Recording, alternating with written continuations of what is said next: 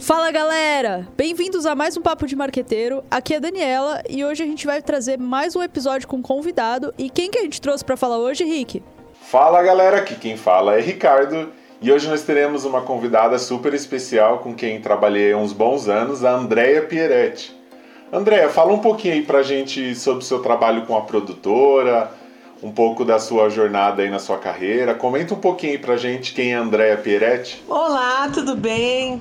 É um prazer estar aqui nessa, nesse bate-papo com vocês, né? Grandes profissionais aí da área, né? Parceiros aí.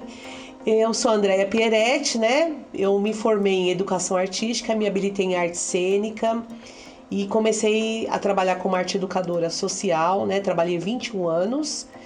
E em 2016 eu abri a produtora cultural no sentido de me aperfeiçoar dentro da minha área artística, né? Que era eu como eu estava trabalhando como arte educadora social e estava e estava sem trabalhos focados na, realmente direto na produção artística e eu estava sentindo essa falta comecei a fazer um curso de gestão cultural, desenvolvimento e mercado, para fazer esse apoio para os amigos artistas, né? Então eu estava vendo que muitos artistas estavam com seus trabalhos é, bem assim avançado, com pesquisa, todo mundo assim trabalhando a música, trabalhando teatro, mas assim, faltava alguém por trás para estar tá ajudando, né? De estar tá auxiliando, de estar tá desenvolvendo os projetos, escrevendo eles nos editais, inserir no mercado de trabalho. E aí foi a ideia que eu falei, então eu vou abrir a produtora para me ficar nesse apoio e estaria, né, dentro da minha área.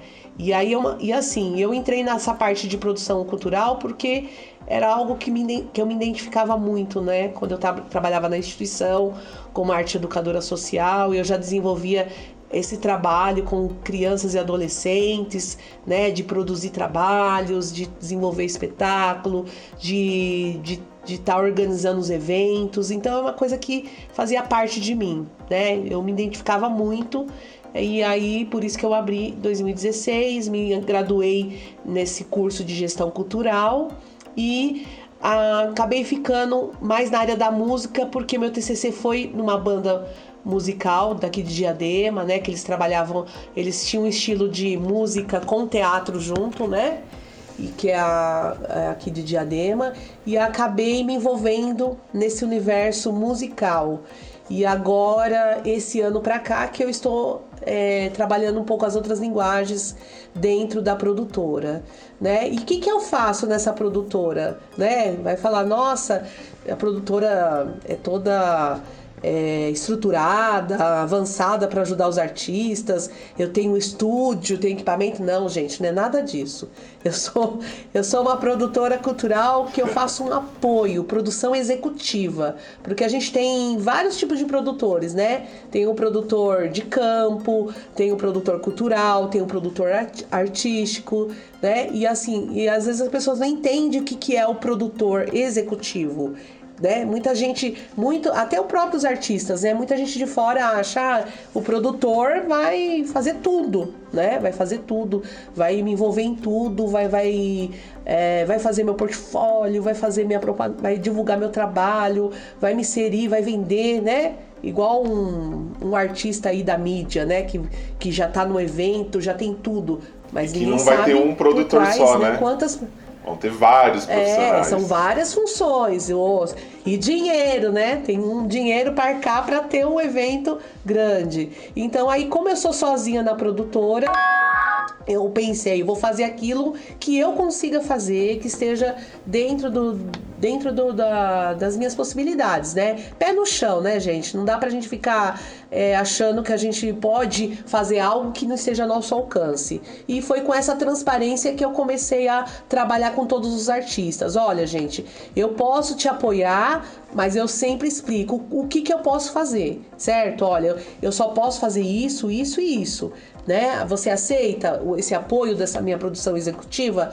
Então aí muitos artistas acabam né, aceitando porque não tem esse apoio, né? E a produção executiva, qual que é o apoio que eu faço?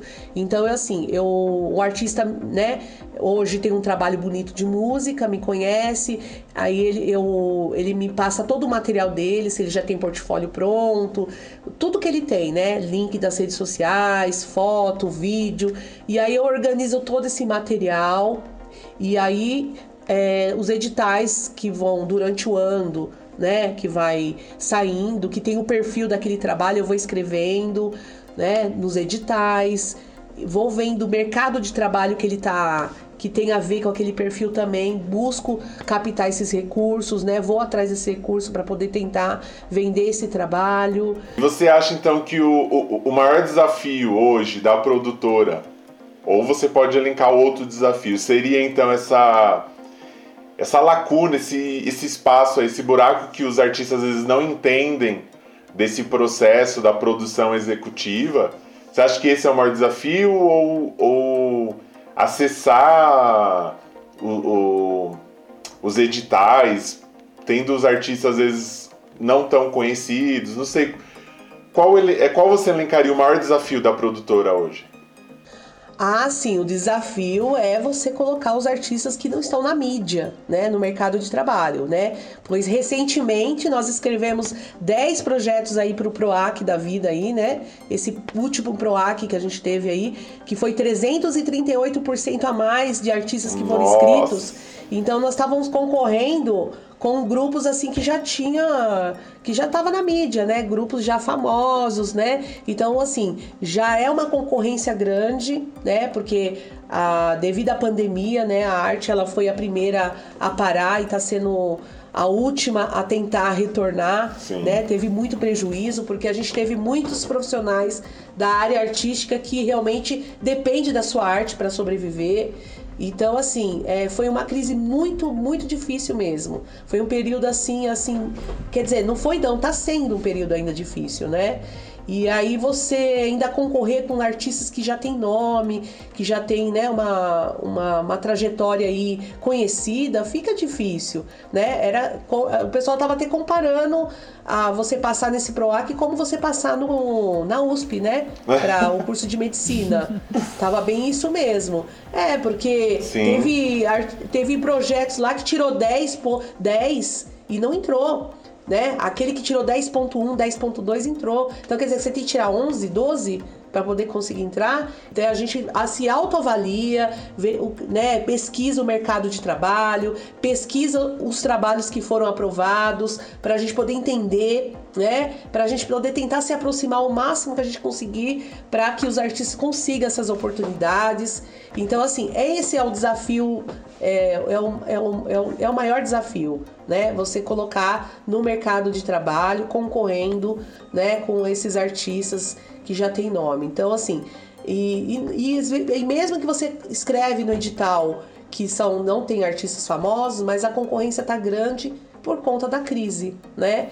Então, Sim. por isso que agora tá sendo tá tendo um edital atrás do outro porque os lugares os centros culturais, né, os espaços estão retomando a sua cultura e estão abrindo esses editais. Então tá todo mundo assim a milhão, a milhão para poder tentar conseguir trabalho. E assim, é, a gente tem que tomar cuidado para não cair na frustração, né? Porque, tipo assim, a gente tem que equilibrar isso tentar trabalhar isso. Ah, olha, né? Então, assim, não, não, é porque você não passou, porque é ruim o trabalho, porque, né? É, é, é, é, o pior dos piores. Não. Tem, a gente tem que colocar todos os, os elementos né, de avaliação para a gente poder entender e tentar se aproximar.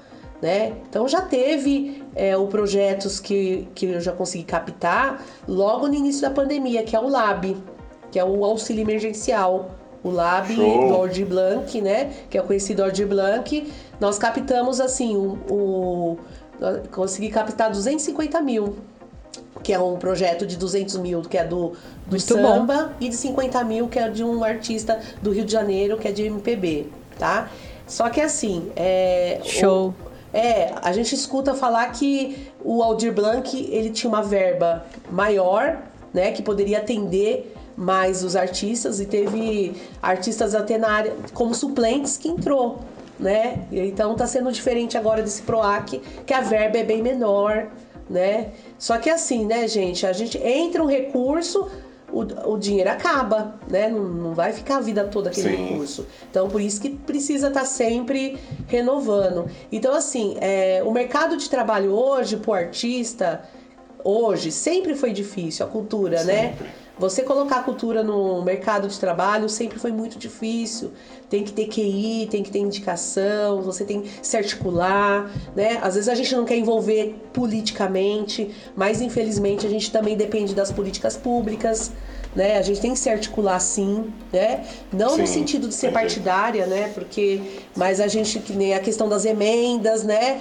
A questões de, de outros eventos que envolvem a políticas públicas, a gente tem que estar sempre envolvida nesse sentido de estar, como fala, é, por dentro do que está acontecendo, né? Para a gente poder tentar Sim. também é, usufruir de algo que é o direito também do Sim. que é direito da cultura. A gente também tem que estar por dentro, tem que estar buscando esse apoio, tem que estar participando dos grupos, né? E aí foi aí que, é, quando eu abri a produtora, eu tava assim, sozinha, perdida no mundo. Eu falei, ah, o que, que eu vou fazer? Que caminho que eu vou seguir, gente? Que- Porque ia ser muito amplo, né? Você falar produção, você tem que, você tem que ter um foco. Falar assim, que foco que eu vou ter meu, pra minha produtora? E aí eu demorei para poder conseguir É. encontrar esse foco, né? Eu fui, eu, eu busquei esse apoio com outros produtores que tinham um trabalho parecido com o meu em São Paulo, porque o ABC ele é um pouco mais fragilizado nessa área de produção artística, né? No ABC no ABC assim como um todo, né? Pode ser que alguém discorda que eu esteja falando, mas dentro da minha pesquisa, né, dentro da minha experiência, eu acho que é, deixa muito a desejar aqui o grande ABC.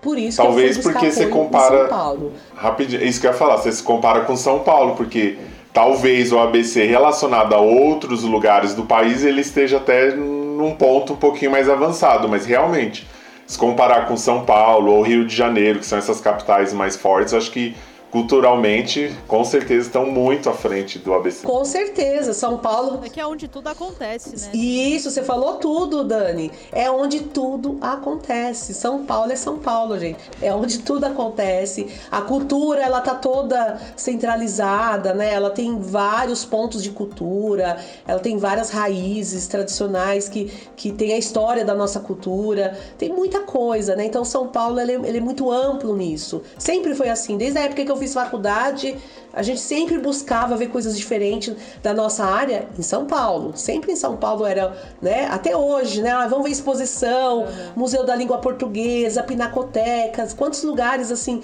tradicionais, né? Que, que traz a nossa arte aqui. É, tu, é tá centralizado aonde? Em São Paulo, né?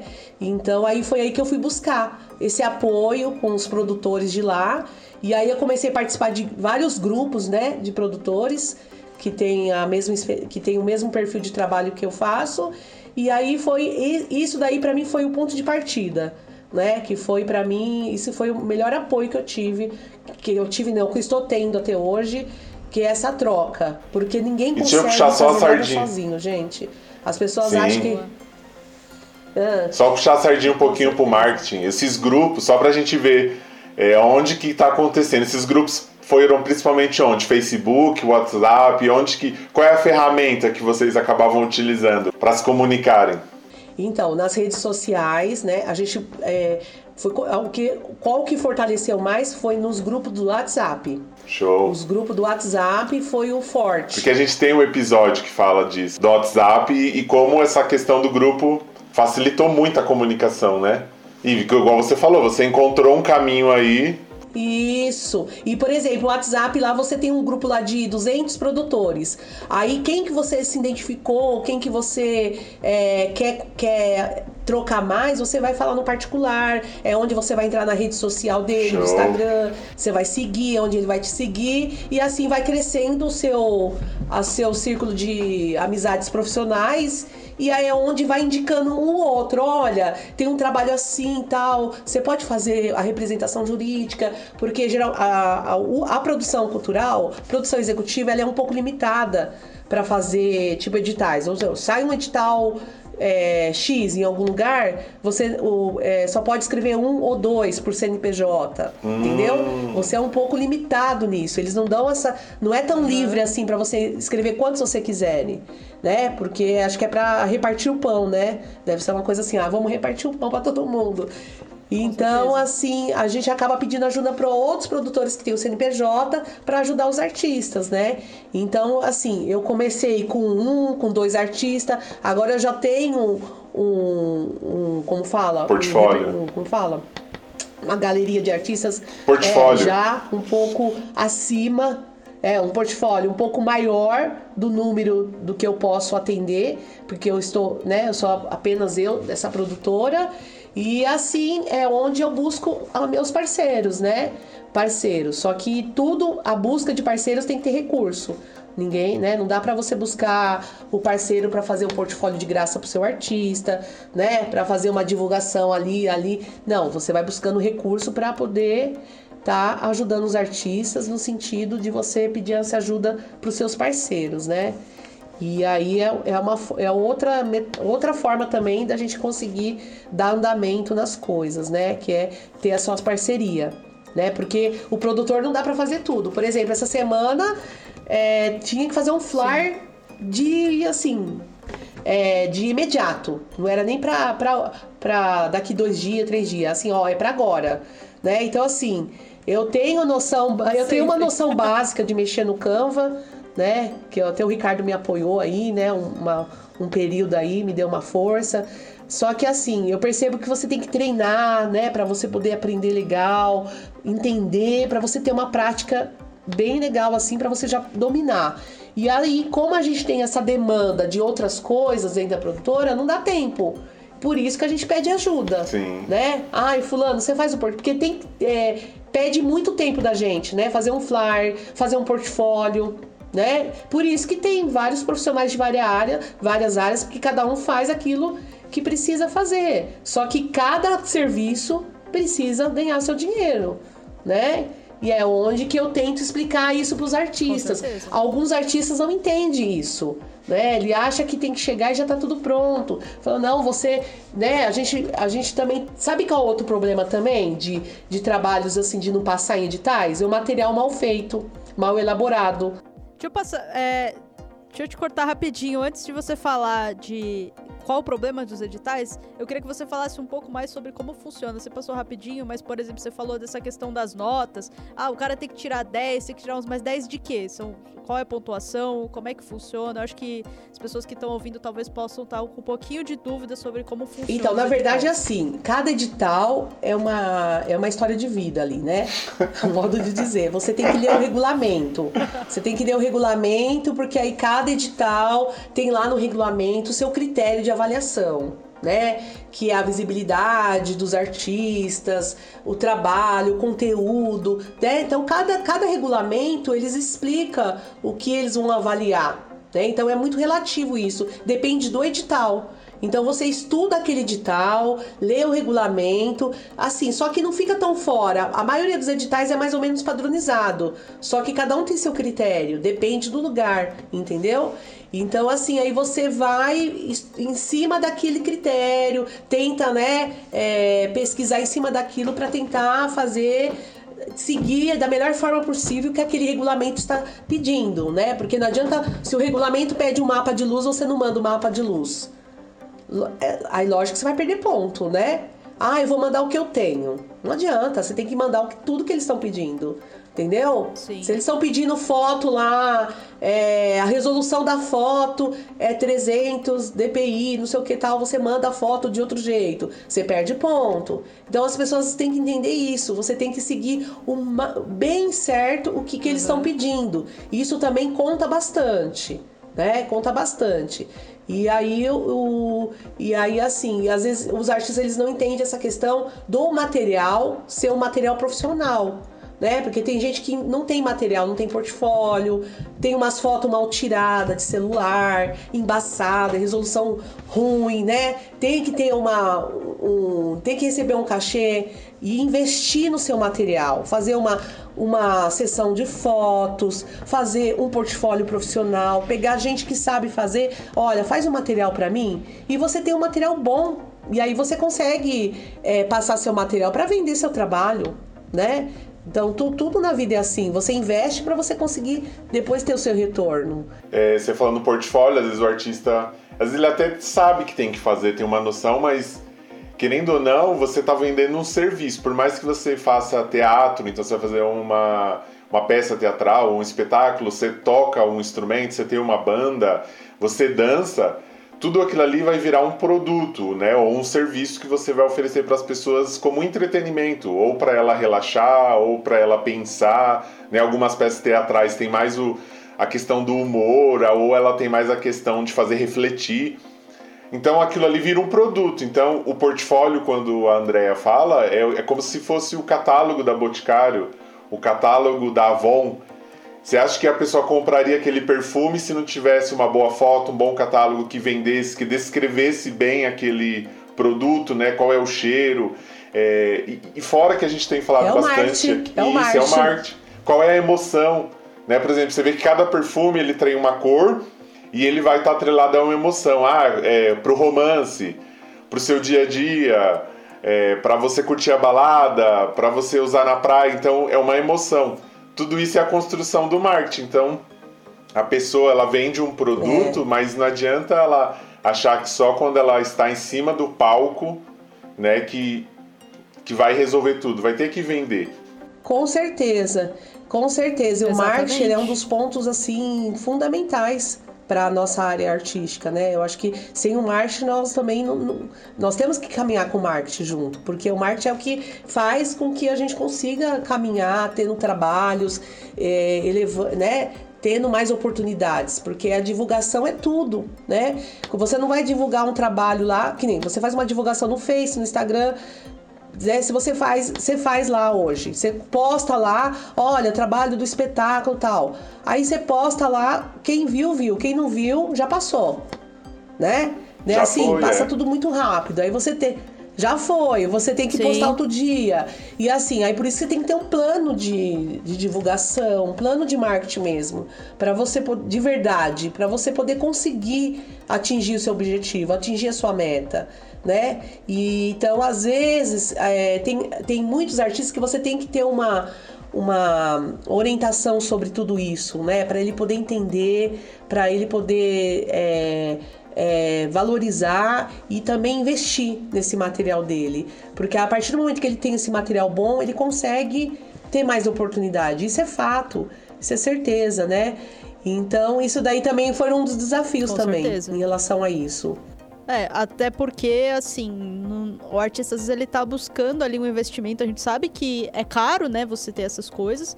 Mas, cara, se você mesmo não investe no seu trabalho, por que, que eu teria que investir no seu trabalho? Se nem você investe no seu trabalho e me propõe o seu melhor, né? Eu acho que assim, você não precisa gastar muito.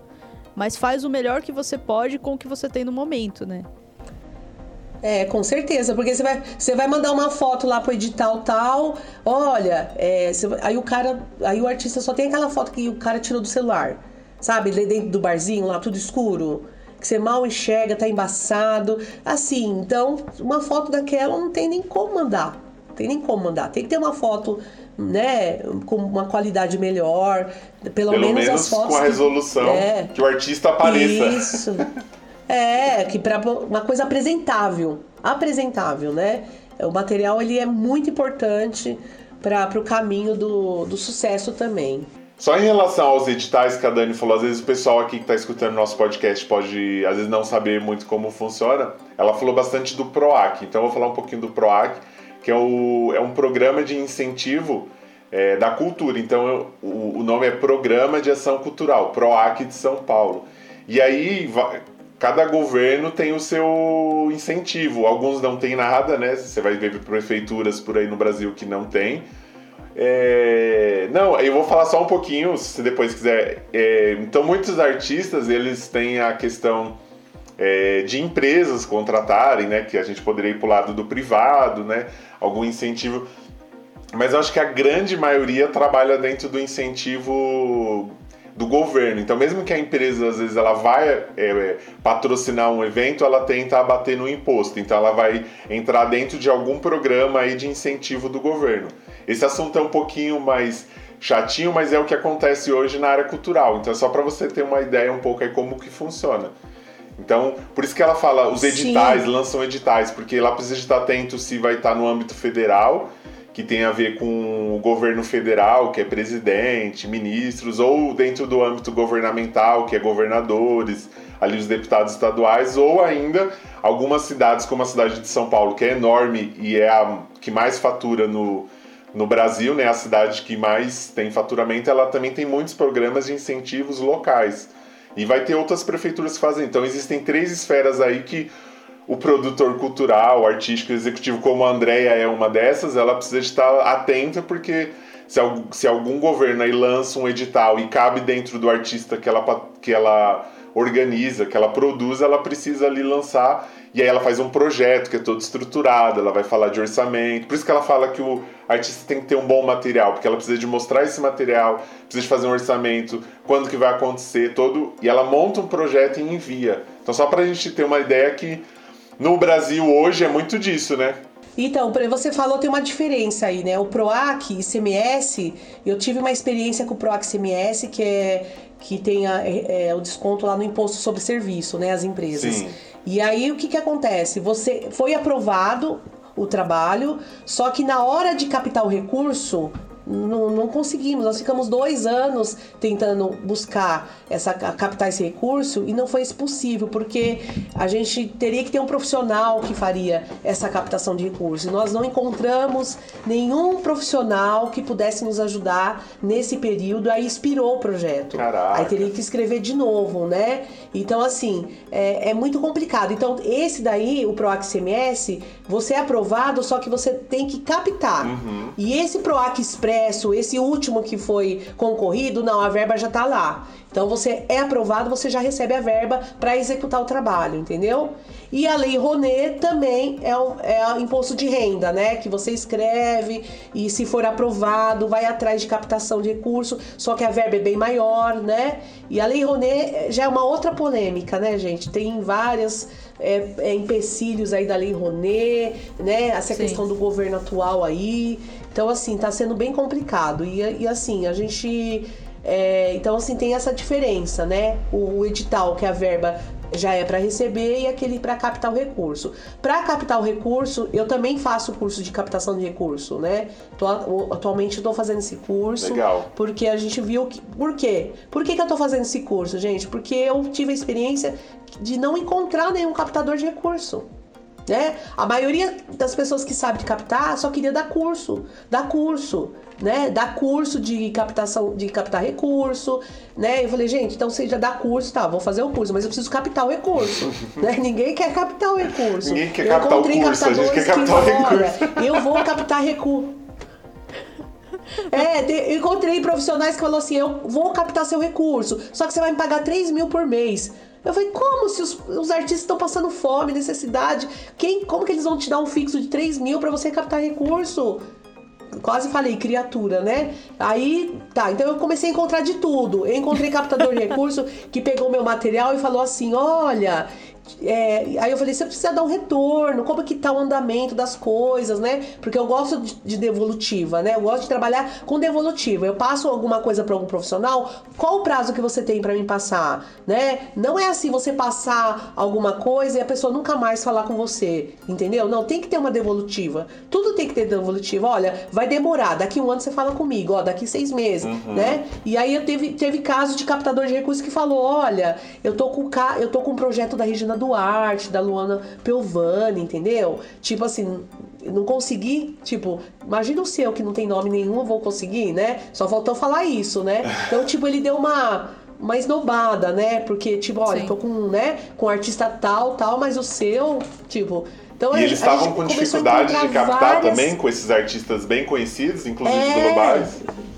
É, o mercado ficou feio Isso. mesmo, né? Então, assim, com certeza. Então você encontra de tudo. Eu encontrei de tudo. E aí eu vi que era um mercado difícil e é uma coisa assim muito necessária, né? Porque se você não passa no edital, você tem que buscar captar recurso, né? E eu tô, aí eu comecei a fazer esse curso e eu tô com o primeiro trabalho, um projeto piloto para fazer reunião com os empresários que eu já estou em andamento, né, para começar as reuniões, que a gente também fez o, o portfólio, que é um portfólio diferente, viu? É um portfólio comercial. Hum. É diferente um portfólio para você pedir recurso do que o portfólio para você mandar para os editais, né?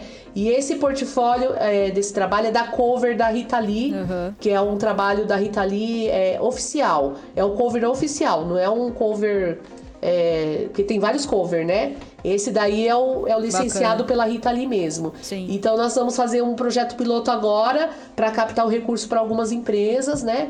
E estamos nessa batalha aí. E aí eu falei, vou fazer esse como piloto. Aí quando pegar o jeito, né, pegar a prática mesmo, eu vou começar a captar para os outros trabalhos também e assim vai. Né? Então tudo, tudo é muito difícil, tudo é muito difícil, Boa. não é nada fácil, é tudo com muita luta, Sim. suor, né? Tem que estudar mesmo, a gente não para de estudar, tem que se atualizar, né? E assim, e manter a, né, a cabeça erguida, porque se você for abaixar tudo que não dá certo, abaixar a cabeça, você vai fechar a produtora. Se fosse assim, já tinha fechado, né? e é isso. Com certeza. Vou, vou até puxar um tema que ligeiramente polêmico, mas tem, tem muita eu acho que tem muito artista pequeno que reclama: "Ah, mas a lei Rouanet só sai para artista grande, a lei X só sai para artista grande". Eu acho que assim, na verdade, o problema não tá aí. Eu acho que o problema tá muito mais embaixo, porque assim, se você pensar com a cabeça do empresário, não tem uma coisa lá que fala, ó, você tem que investir no pequeno ou você tem que investir no grande. Então, qual que vai ser melhor pro meu branding? O cara que já é conhecido, que já é grande, que vai me trazer retorno de marca, né, de reconhecimento de marca para minha empresa, ou o cara que ninguém conhece? Então, assim, como, como empresa, eu acabo que eu vou escolher o maior. Então, acho que assim, o pessoal fica reclamando: "Ah, mas a empresa só só só capta recursos, né, só investe no grande". Cara, se você pensar como empresário, faz sentido. Então, acho que o problema não tá na empresa que escolhe dar o dinheiro pro grande, e sim na lei que não obriga a empresa a dividir aquilo entre o grande e o menor. Com certeza, porque assim, é, já começa errado aí. Porque tanto o PROAC como o Lei Rouanet, seja lá o que for, é, a gente foi uma discussão que a gente já teve. Deveria fazer editais só para iniciante, só para artista que não está na mídia, edital só para artista que já está na mídia. Devia ser separado essa seleção, entendeu? Tanto para Lei Rouanet como para PROAC e qualquer um. Então, essa captação de recursos para Lei Rouanet deveria ser uma oportunidade só para artistas que ainda não estão na mídia. E aí você vai concorrer com o artista da mídia, com certeza.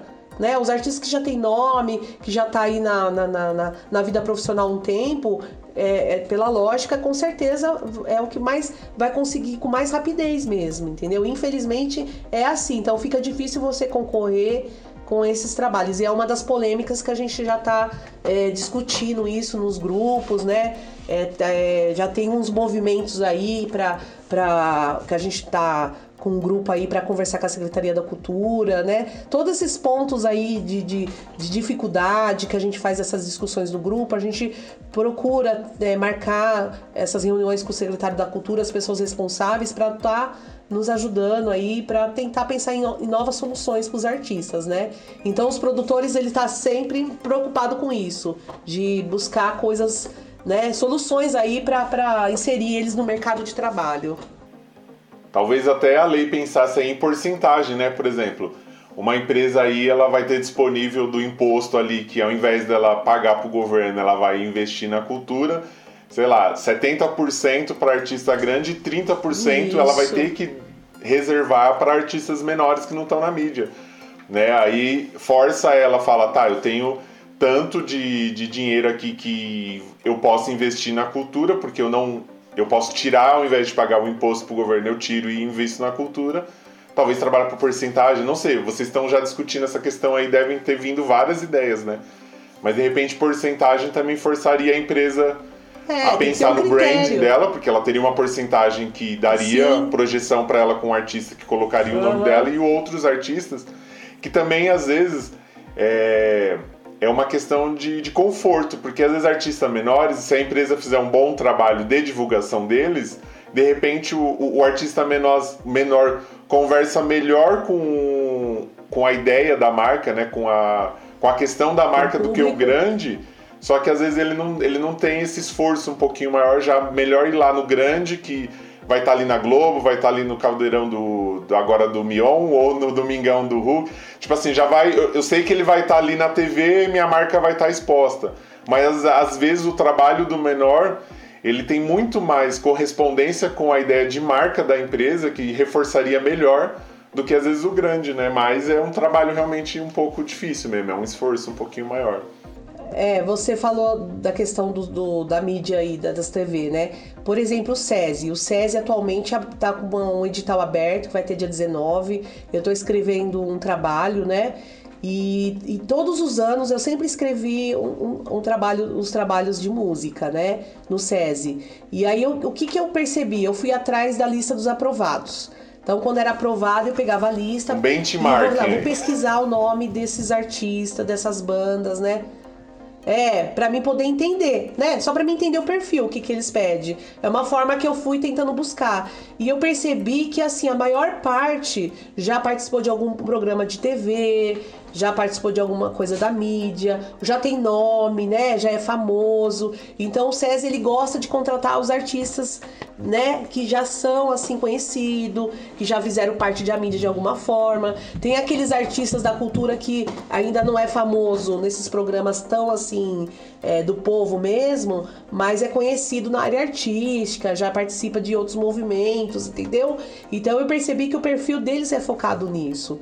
Então, assim, então é, aí você vai buscando os perfis de cada edital para você entender, entendeu? Tem, porque às vezes não adianta eu colocar um, um grupo lá é, que não tem o perfil daquele edital, eu vou perder tempo. Vou falar, não, tem que ser um edital. Se o edital fala de música clássica, eu não vou colocar hip hop, né? Eu tenho que também, também ter essa. Eu tenho que ter esse, é, esse estudo também do perfil, do grupo, né? Não que você não tenha potencial, você não tem perfil para aquele, igual Natura Musical. Eu já escrevi vários da Natura Musical.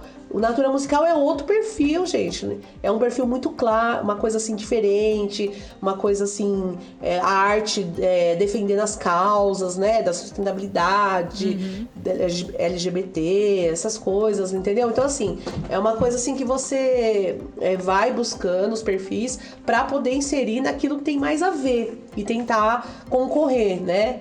Mas Sim. não podemos depender de editais, né? Os editais é uma coisa paralela que acontece, né? Então o edital é uma coisa paralela. Enquanto você vai escrevendo no edital, você vai fazendo o quê? O trabalho, tentando inserir eles no mercado de trabalho. Vender mesmo o trabalho, né?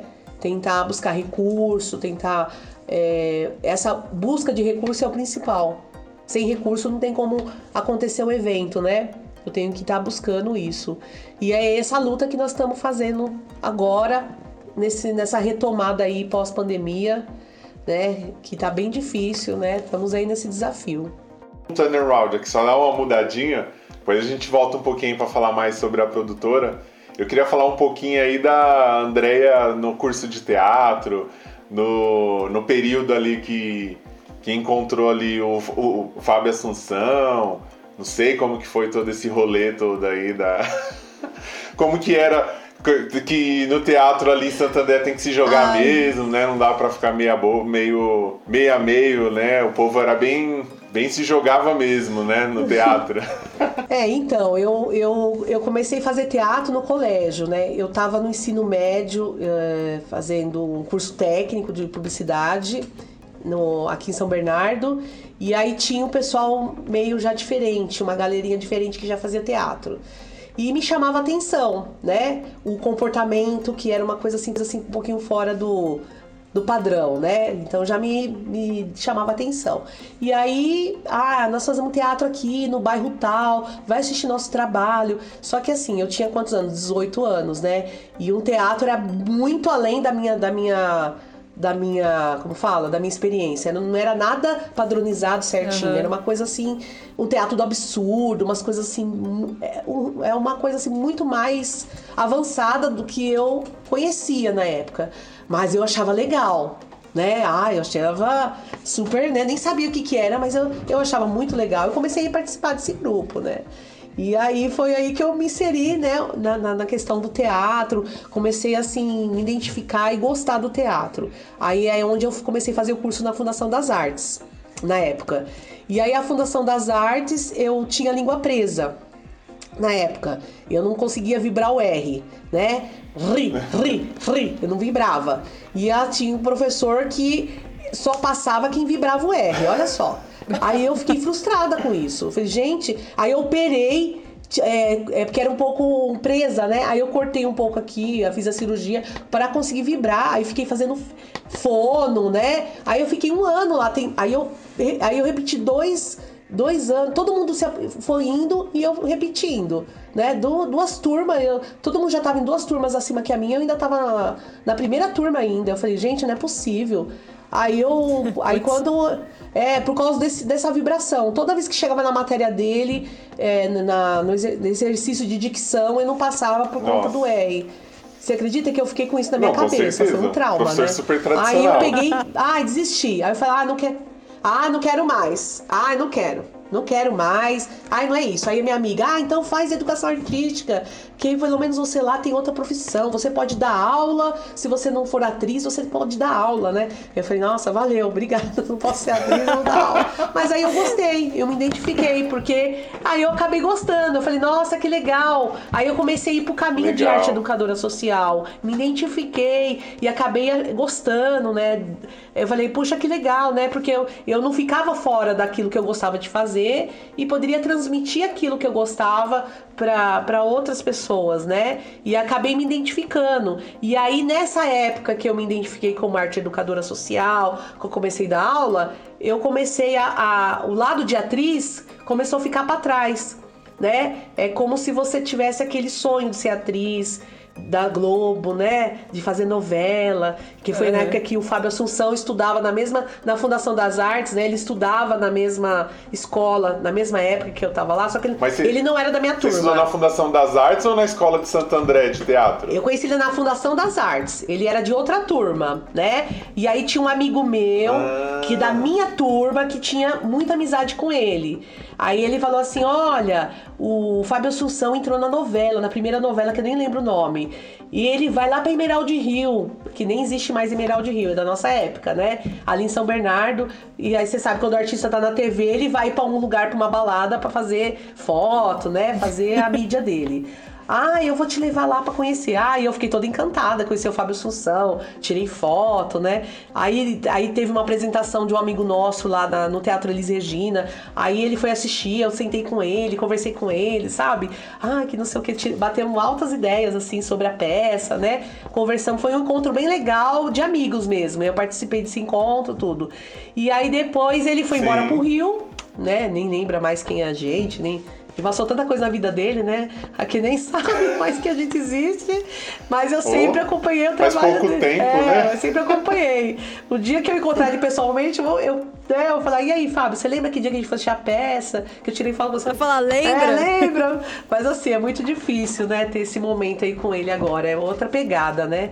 E aí, a, e aí, é, e aí eu tinha essa ilusão, você entendeu? De ser atriz da Globo. Eu achava que era, é, acho que era coisa de menina, né? De ser atriz, de ser famosa. E depois eu fui fazendo educação artística lá na, na Fateia, que eu não sei se ainda chama Fateia, que é Coração de Jesus ali em Santo André. E eu comecei a ver a, essa arte de outra forma. Eu falei, não é isso, né? Eu acho que se você ser ator só pra, só pra dizer que você tá famoso, entendeu? E, e, outra, né? O desafio do ator também, você tem que se jogar, né? Você tem que mergulhar, você tem que, né? Se tiver que ficar nu, beijar na boca, beijar homem, mulher, seja lá o que for, você tem que se, né? Você tem que se, você tem que se entregar mesmo. E aí eu tive uma experiência na Escola Livre de Teatro, né? Que é onde tinha muito disso.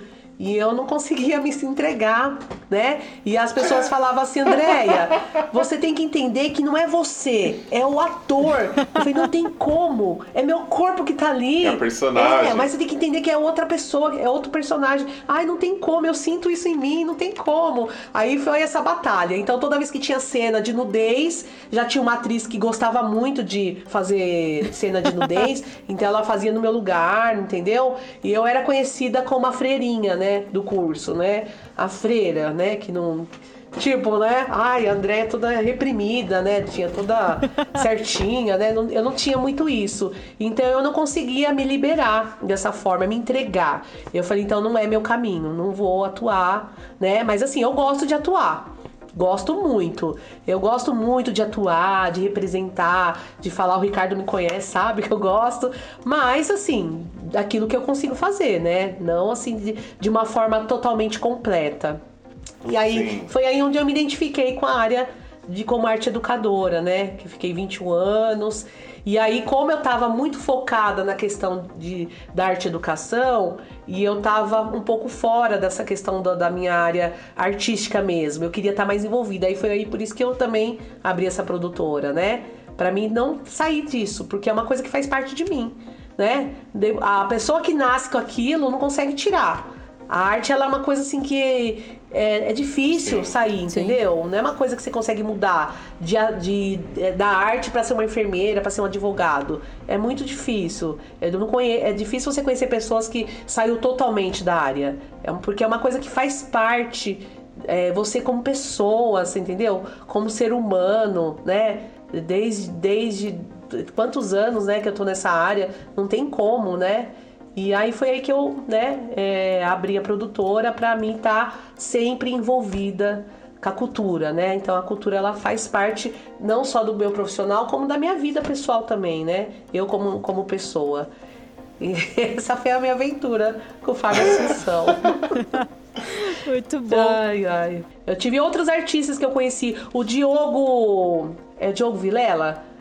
É o Diogo Vilela, né? Que ele fazia uma comédia lá em... Ator? Hã? É o Diogo Vilela? Ai, como que é? Foi que eu tô confundindo é o nome dele. Eu sei que ele vai. Ator, é. É o ator. Ele, ele faz o. Um programa de comédia aí na Globo com a. Diogo Vilela, que tem olho verde. É, o Diogo Vilela. É, então, nessa época que eu fazia a fundação, ele fazia uma... Ele fez o Toma Lá da Cá, TV Pirata. Isso!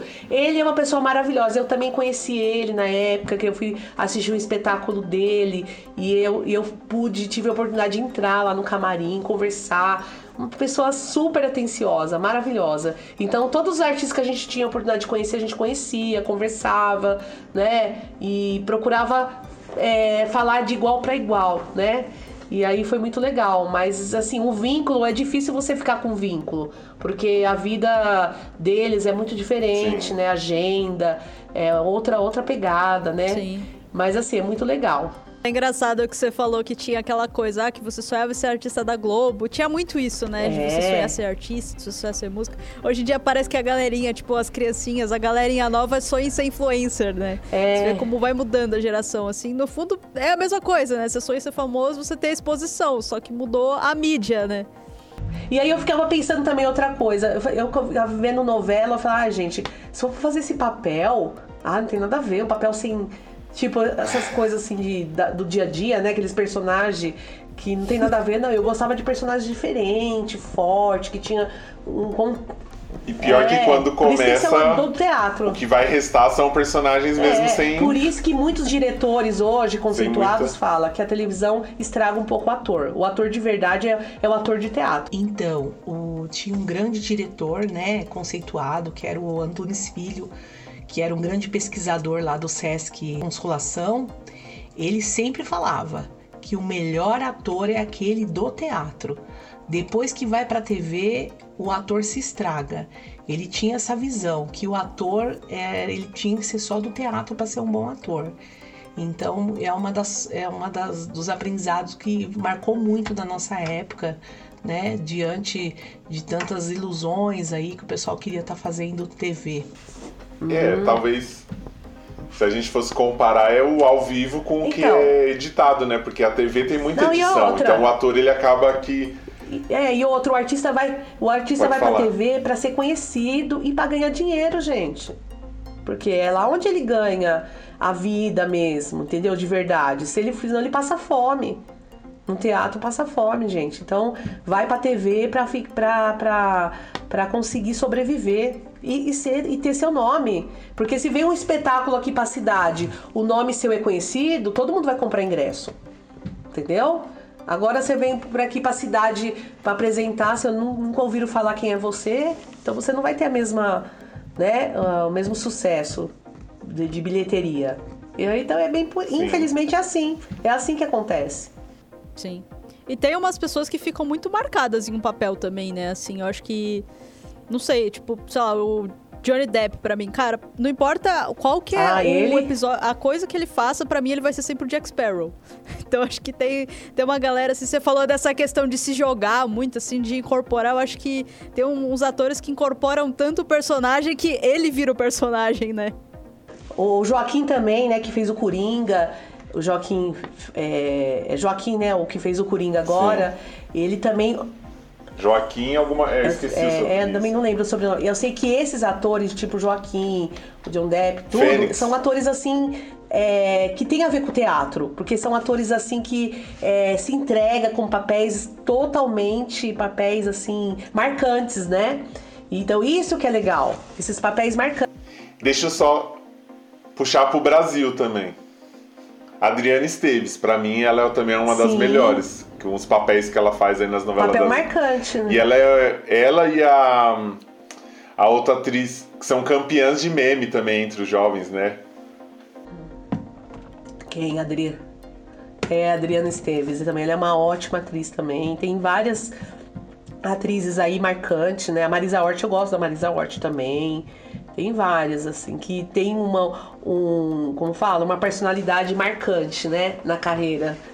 E aí acaba pegando os papéis, assim, de que marca mesmo, né? Que não tem como esquecer o papel. E eu acho que é bem legal isso também.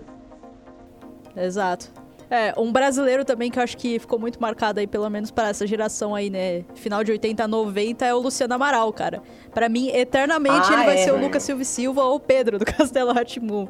E é até engraçado que hoje ele tá na TV fazendo jornal esportivo, mas vira e mexe, ele puxa umas coisas do Lucas Silva Silva assim. O cara virou o Lucas Silva Silva pra sempre. Marcou, né? É, marcou. Então é, é, é muito legal. A gente vê muito aí, muita gente boa mesmo, né, no mercado. E uns, gan- uns ganham fama porque é bom mesmo, outros ganham fama porque a mídia também, né, acaba é, Contribui. contribuindo, né, levantando. E assim, é, faz parte, né? Ah, só mais uma, que eu falei da Nazaré, é Renata Sorrá, Ah, é Renata que é a campeã de meme, a Nazaré. É, ela. O perfil dela dá Também loucura, ela né? é fan- Que é todo papel que tem a loucura, que tem aquela forma de expressar a loucura de uma forma mais exagerada, né? Ela tem esse perfil. Então tem uns atores que têm seus perfis, né? De acordo com o papel. E aí acaba é, marcando mesmo. Sim. É, Marcando. Mas é muito legal. E a gente acaba não perdendo o trabalho. Fala, ai, quanto aquele ator lá que marca. Puta, aquele ator, né? Pode ser o filme que for, mas se ele tá lá, você quer assistir, porque é aquele ator, né? É, é bem isso mesmo. Então, André, você falou que você fez uma formação né, em educação artística. E aí você também trabalhou aí durante 20 e poucos anos numa instituição colocando isso em prática, né? Eu sei que nessa instituição não era só o artístico, então muita gente pode pensar, mas tinha muito também do âmbito social. Então você tinha que fazer a mesclagem ali da questão da abordagem social junto com a abordagem artística. É, o que, que você pode falar um pouco para a gente dessa experiência? Eu sei também, como eu trabalhei com você nessa mesma instituição, que teve um período aí que você trabalhou bem forte o teatro com jovens, né, que eram para o primeiro emprego. Então você trabalhou bastante coisas ali que eram importantes de comportamento do jovem em relação ao emprego, já que assim bastante parte dos jovens vinha de uma situação bem assim precária, de uma situação onde tinha às vezes uma família com, com uma estrutura um pouco é, complicada, que né, tinha várias situações ali que teriam que ser trabalhadas antes para que ele fosse para o mercado de trabalho. Então conta um pouquinho dessa experiência. Então, antes de trabalhar nessa instituição, né, eu, eu, eu, eu trabalhava. Quando eu comecei a faculdade, eu trabalhei na área de, de com deficiente, né? Com pessoas assim, portadores de Hum, deficiência, que são pessoas também. especiais, né? Que fala hoje o termo, né? Trabalhei na PAI, né? Na VAP na época. E assim, pra mim foi assim, eh, também um dos, melhor, um dos trabalhos mais marcantes também dentro da minha área artística também, né? A, a arte ela tem um poder muito grande, muito grande em, em- em questão terapêutica, em, questão social, em questão de tudo, né? E aí, assim, esse aprendizado que eu tive com, com portadores, assim, tive muitas aventuras legais, assim, com o trabalho que eu fiz lá de teatro com, com os meninos também, que é outra história, tem várias histórias pra contar também lá. E assim, aí a, e a partir daí, né, é, eu comecei a, a me envolver na- nas áreas que, se- que eram mais complicadas para trabalhar, né? Então eu acabei me. Porque assim, quando eu vou fazer um, um trabalho é, de teatro com pessoas que gostam de teatro, não é a mesma coisa. Eu gosto de trabalhar com gente que não gosta do, te- do teatro, que Do desafio eu, daquilo eu, ali, assim, eu né, tive da- experiências com pessoas que vão lá porque quer fazer teatro. Ah, legal, faz, acontece um monte de coisa legal. Mas o que eu sempre gostava é daquelas coisas que, eu, que era difícil de fazer, entendeu? Com aquele especial, com aquele psicótico que não tinha. é, que não tinha. não conseguia se comunicar e você colocava o teatro para ter uma comunicação, essas coisas, assim, que tinha resultado, que você fala, puxa, meu, que avanço, né? Teve progresso. Então, isso foi a minha maior identificação com os desafios, né? Eu também fiz estágio no Bezerra de Menezes também, na época, como arte terapeuta também. Né? Eu passei na época para trabalhar lá, mas acabei não aceitando a proposta por conta de outros problemas. Então, assim, era uma coisa assim, por quê? Porque eu acabava me identificando com o trabalho, né? Uma coisa que eu, que eu gostava muito. E aí, quando eu trabalhei nessa instituição, vi- 21 anos, é onde foi uma escola pra mim. Né? Eu aprendi muito, muito, porque eu entrei para fazer teatro com adolescente de uma comunidade, né? Uma comunidade ali que os meninos ficavam ociosos, fumando a sua maconha lá na quadra, é, sem fazer nada, né?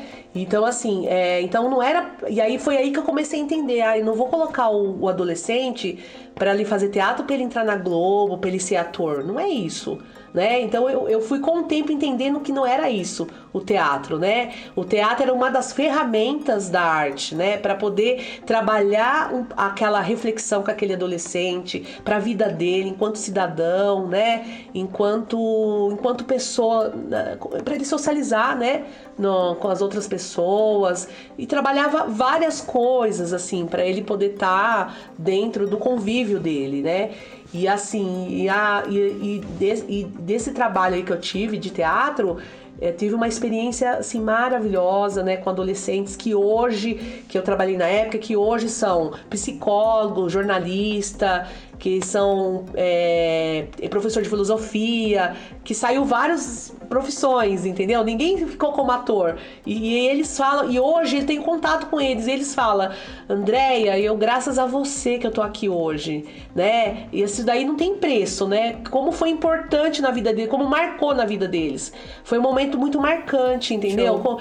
A gente não tem, assim, é, noção dessa grandiosidade Exato. que faz, é, que marca na vida do, do adolescente, né? E você fazer parte disso não tem preço, não tem preço, né? E assim, é, então assim, foi muito rico o trabalho que eu tive lá né? Era vários programas que eu fiquei, né? Esse programa aí que eu fiquei era de bairro, depois eu passei a ser técnica, né? Então eu não fazia só o teatro, eu fazia o teatro, mas eu fazia o atendimento social. Então, como que eu vou juntar as duas coisas, né? Eu vou atender e vou trabalhar também o teatro. E é onde é, a gente começou a estudar é, o teatro de outra forma, né? Então, assim, quando eu trabalhei na, no setor de medida socioeducativa, que eram meninos que cometeram ato infracional, eu tive que trabalhar o teatro de um jeito. Quando eu fui trabalhar com os adolescentes que estavam é, pro mercado de trabalho, eu tive que trabalhar o teatro de outra forma, entendeu?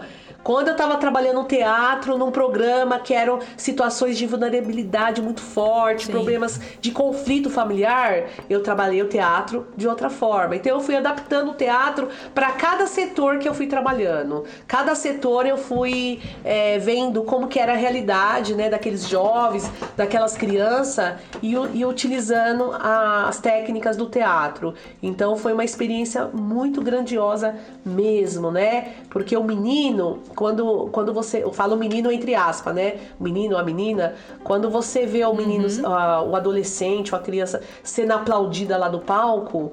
É assim, é, você, assim, você nunca vai esquecer essa sensação, né? Que o aplauso ali é, é um aplauso para a vida dele, porque ele nunca foi aplaudido né? Então, assim, imagina você ser você cheio de problema, cheio de só te criticando, falando tanta coisa, só brigando com você, uhum. e você lá no palco e todo mundo te aplaudindo. Imagina a sensação para ele. Então, isso daí, para mim, foi muito forte.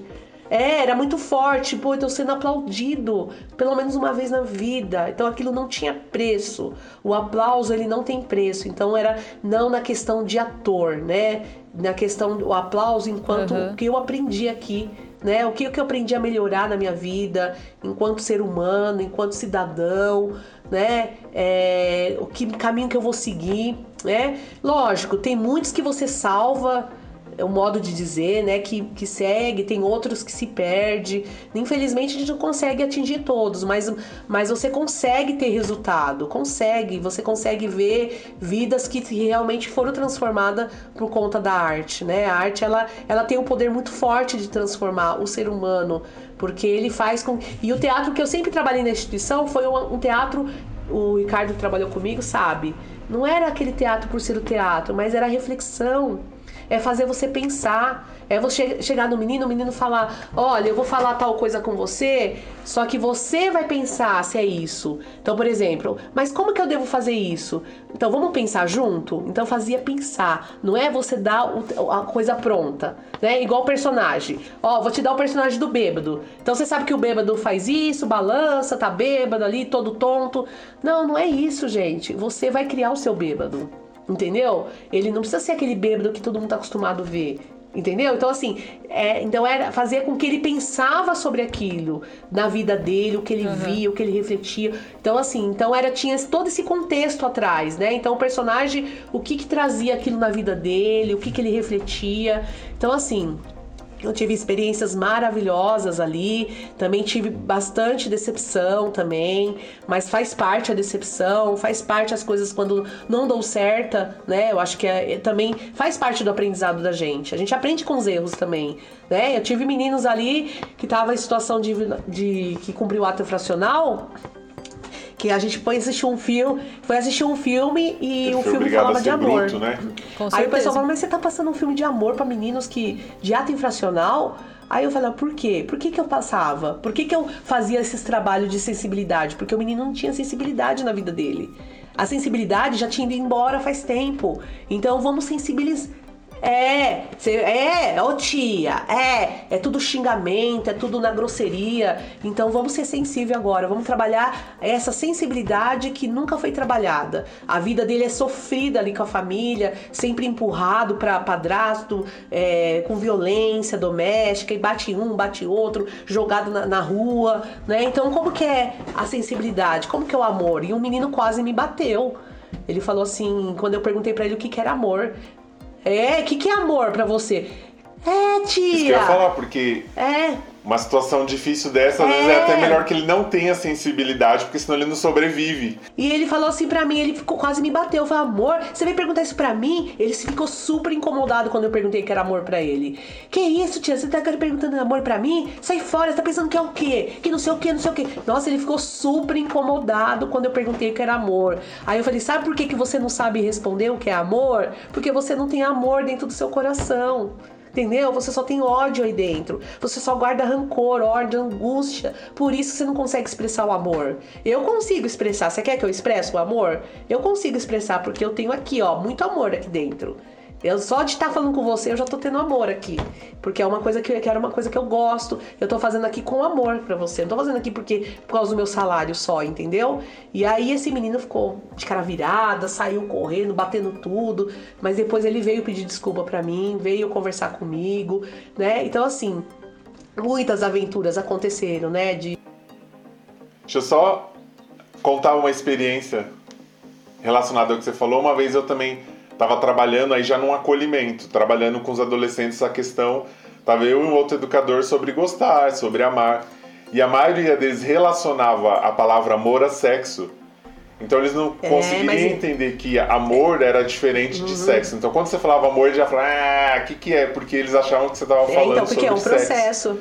Então realmente é o que você fala, às vezes o conceito, para alguns, nem, nem entendia o que era esse amor, porque para eles era relacionado a outra coisa. É, você trabalha um processo no grupo, né, de adolescente. Você trabalha um processo para ele refletir, para ele pensar. Você vai trazer elementos para ele poder pensar sobre aquilo. E esses elementos você pode tra trabalhar o teatro, o cinema, né, que é o filme, o debate, né, dinâmicas, né. Tudo, tudo você traz uma, uma reflexão. E aí, é, como eu estava te falando, cada programa tinha um objetivo para trabalhar com aquele público. E aí é onde eu fui adaptando o teatro. E assim, eu fui vendo que o teatro se adaptava em qualquer, em qualquer realidade. Com o menino que cumpriu o ato infracional, com o menino que tinha conflito na família, para o menino que, que, ia ser inserido no mercado de trabalho, né? Que foi o último é, programa antes de eu ir para esse. É, quando eu mudei lá né, o que eu fui para Força Tarefa, esse pessoal do mundo do trabalho e depois para a produtora. É, era para você como que era falar em público, né? Como que eu vou fazer uma entrevista? Como que eu vou conversar com as pessoas? Como que eu vou lidar, uhum. né? Como que eu vou lidar com os conflitos, né? Por exemplo, é, se eu, as pessoas não, eu não consigo amar todo mundo no trabalho, a gente vai ter pessoas que não vai te odiar. Como que você vai ser profissional? Né? Nós, como educadores, já sofria isso. A gente sofria isso. Então, como que você. Então, você vai, vou ter que passar isso pro jovem no mundo do trabalho, que é uma situação de enfrentamento muito difícil. Você é, se dá com todo mundo, porque cada um tem uma cabeça. E como que você vai respeitar essas pessoas para poder continuar no seu trabalho? Né? Então essa era o grande desafio. Sim. E a gente foi assim, adaptando e utilizando a ferramenta do teatro, que foi muito rico, foi muito grandioso. Então a gente teve vários problemas políticos dessa instituição, muito problemas, né? Mas assim, é... mas o mais forte para mim ficou as coisas boas, né, que eu aprendi lá dentro. Era uma empresa pública, então a questão do, da política não conseguiria ficar ausente. E é uma pena, né? Que você falou muito de usar o teatro como uma ferramenta, né? E eu acho que assim, às vezes um público global, um público geral, pensa assim: ah, vou colocar meu filho no teatro para ele ser ator, vou colocar meu filho na música para ele ser músico, não sei o quê. E na verdade, não, né? Eu acho que todo mundo precisa ter contato com a música, com a dança, com o teatro, com o esporte não para a pessoa se tornar um atleta, um músico, um ator, um cantor, uma atriz, mas sim porque isso são tudo ferramentas que vão te ajudar a ser um profissional e uma pessoa melhor, né?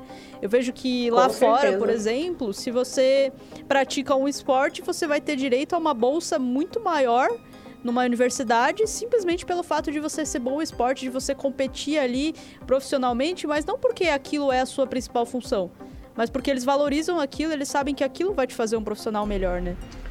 É, Eu que trabalha que, comportamento, às vezes, né? Precisa abrir um uhum. pouco. Exato. Abrir um pouco o leque no sentido de, cara, coloca o teu filho para fazer arte, para fazer música, para fazer dança, para fazer teatro, para fazer esporte, não para ele se tornar um atleta, um ator, mas sim porque isso vai ajudar ele no futuro lá na frente. Eu vejo, sei lá, por exemplo, o próprio Gustavo Borges, o cara é formado, não sei se é administração ou economia, tô, tô meio confuso agora, mas ele estudou em Michigan de graça por conta disso, porque ele era nadador. E hoje em dia ele é um super empreendedor, né? Parou de nadar, porque a carreira de um atleta é menor, mas hoje em dia ele é um super empreendedor. Então, uma coisa vai ajudar a outra, né?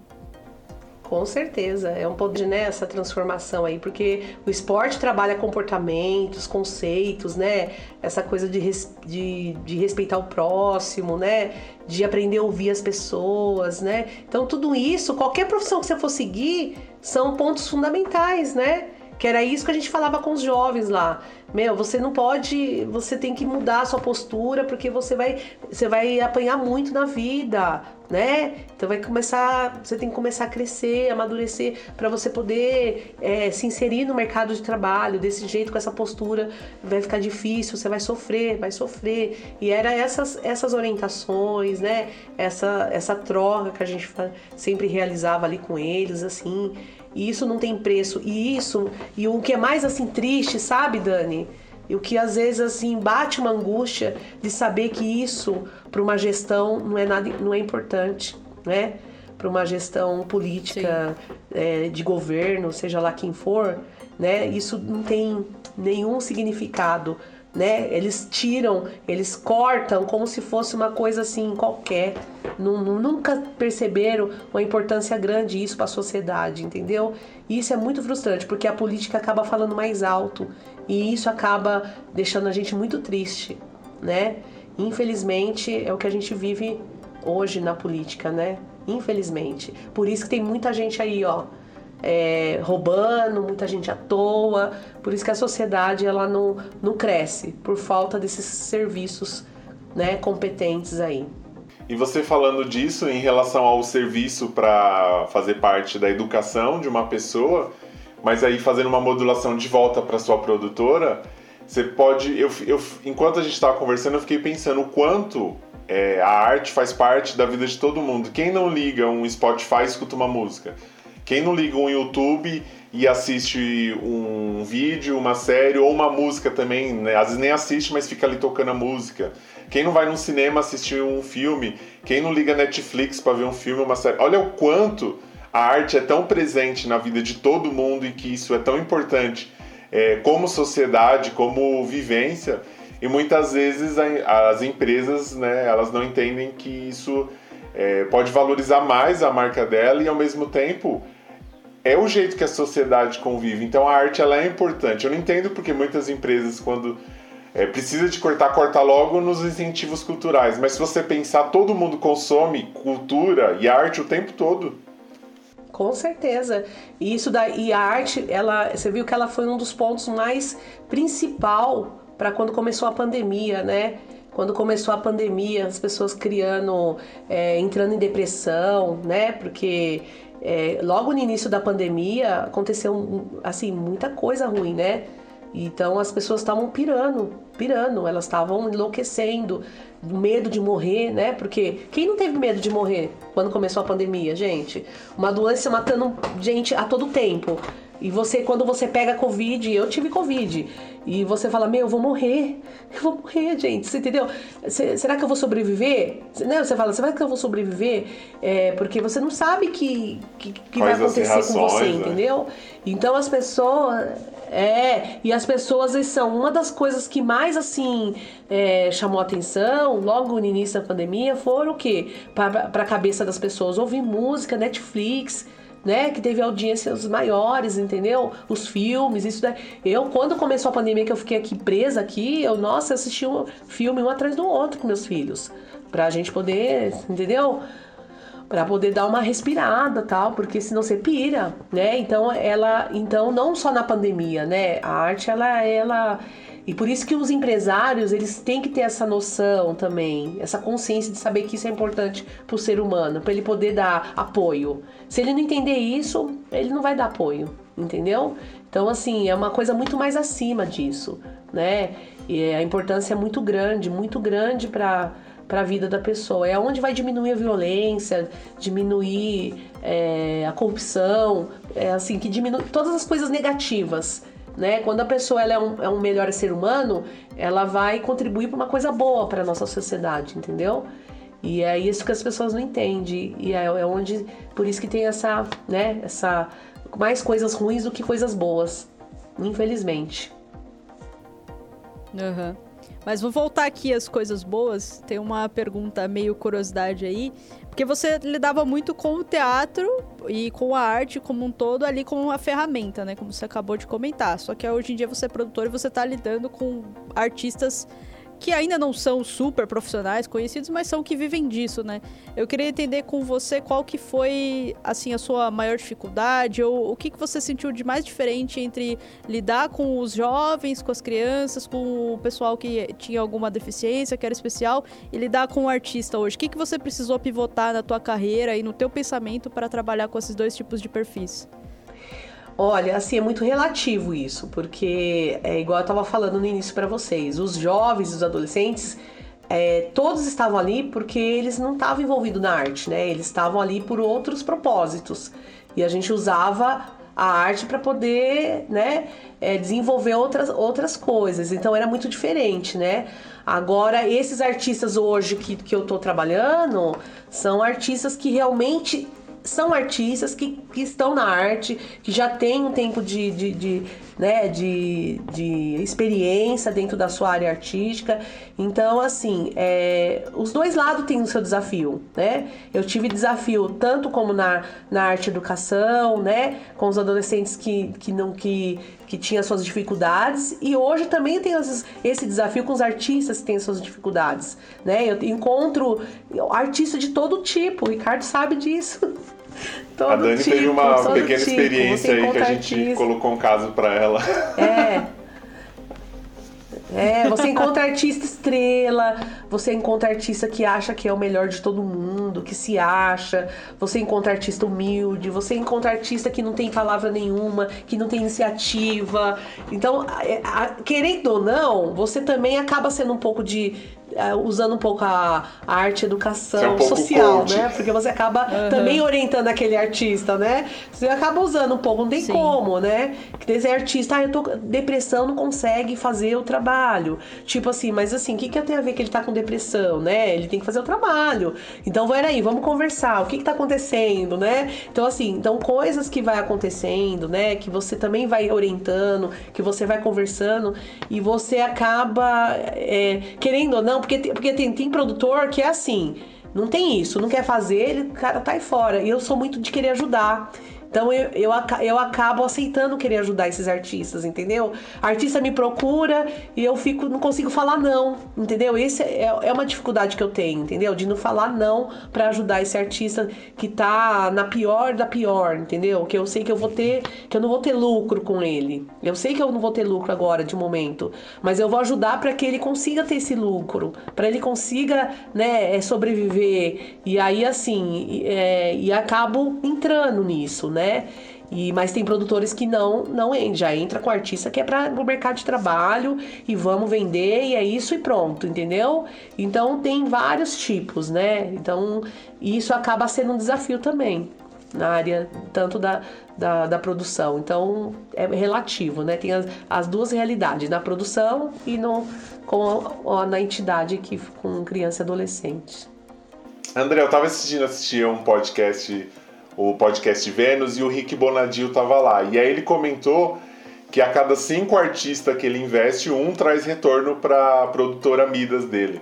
E para você, tá mais ou menos nessa mesma porcentagem? Como que é para você? Você falando aí que você acaba ajudando muitos artistas que você sabe que não vai ter um retorno, que na verdade não vai dar lucro. Eu não sei se vai dar prejuízo ou vai ficar no elas por elas, mas como que é para você também, mais ou menos essa essa relação aí de quantos você acaba investindo e quantos te trazem retorno? Então, é, assim, acaba sendo mais ou menos isso mesmo, né? A gente acaba tendo, na verdade, a gente acaba tendo mais prejuízo do que, do que lucro, porque você encontra muita gente aí despreparada, que não, né, como eu estava falando para vocês do material, né? É, então você acaba querendo ajudar e acaba é, ter no seu tempo, né? Por exemplo, você. A gente tem muito trabalho assim de estar tá ajudando o artista e usando o seu tempo. Por exemplo, inscrição. Eu vou escrever seu trabalho no edital. Eu não cobro para escrever o trabalho dele. Mas e o tempo que eu uso para escrever? Para colher todo aquele material? Então eu já tô, eu já tô perdendo, eu já tô deixando de ter lucro fazendo isso, entendeu? De ficar 24 horas por dia. Teve um, teve um edital lá que, eu, que deu errado lá o sistema, eu passei quase a noite em claro. Porque ia fechar no outro dia e eu, para não perder, eu fiquei assim, de madrugada, tentando resolver aquele problema. Entendeu? Então, assim, aconte... então você, queira ou não, a maior parte de, todo, de todos os trabalhos que eu faço acaba não tendo esse lucro de mão de obra, no sentido de mão de obra, né? Então, assim, só que se eu for cobrar tudo que eu faço, o artista não vai ter condições. Não vai ter condições, entendeu? Então a gente tem que ser flexível, né? Ao mesmo tempo que você tem que valorizar o seu trabalho, né? Você tem que valorizar, não dá para fazer nada de graça, mas também não dá para ser tão capitalista, né? Eu não sei. Isso é um ponto de vista meu particular. Uhum. Né? Isso vai muito de cada profissional também, viu, Ricardo? Cada profissional tem uma maneira de trabalhar. Né? A gente vai vivendo a, os erros e vai aprendendo com os erros. Poxa, desse jeito não dá para trabalhar, né? Eu não quero me envolver desse jeito porque eu não quero ter essa dor de cabeça. Aí você vai trabalhando de, outro, de outra forma. E você vai amadurecendo e vai se aperfeiçoando. Show. Então, a, a, a, a, minha produtora, ela foi se modificando com o tempo por conta dos erros. De tanto que eu bati a cabeça, as coisas, é, é possível, né? né Bate a cabeça, tem que aprender uma hora, né? É, eu falei, agora eu vou ter que. Ou eu aprendo na, na, por bem ou vai por mal, né, filha? Ou senão você fecha a produtora. e aí foi esses erros que foram fazendo com que eu.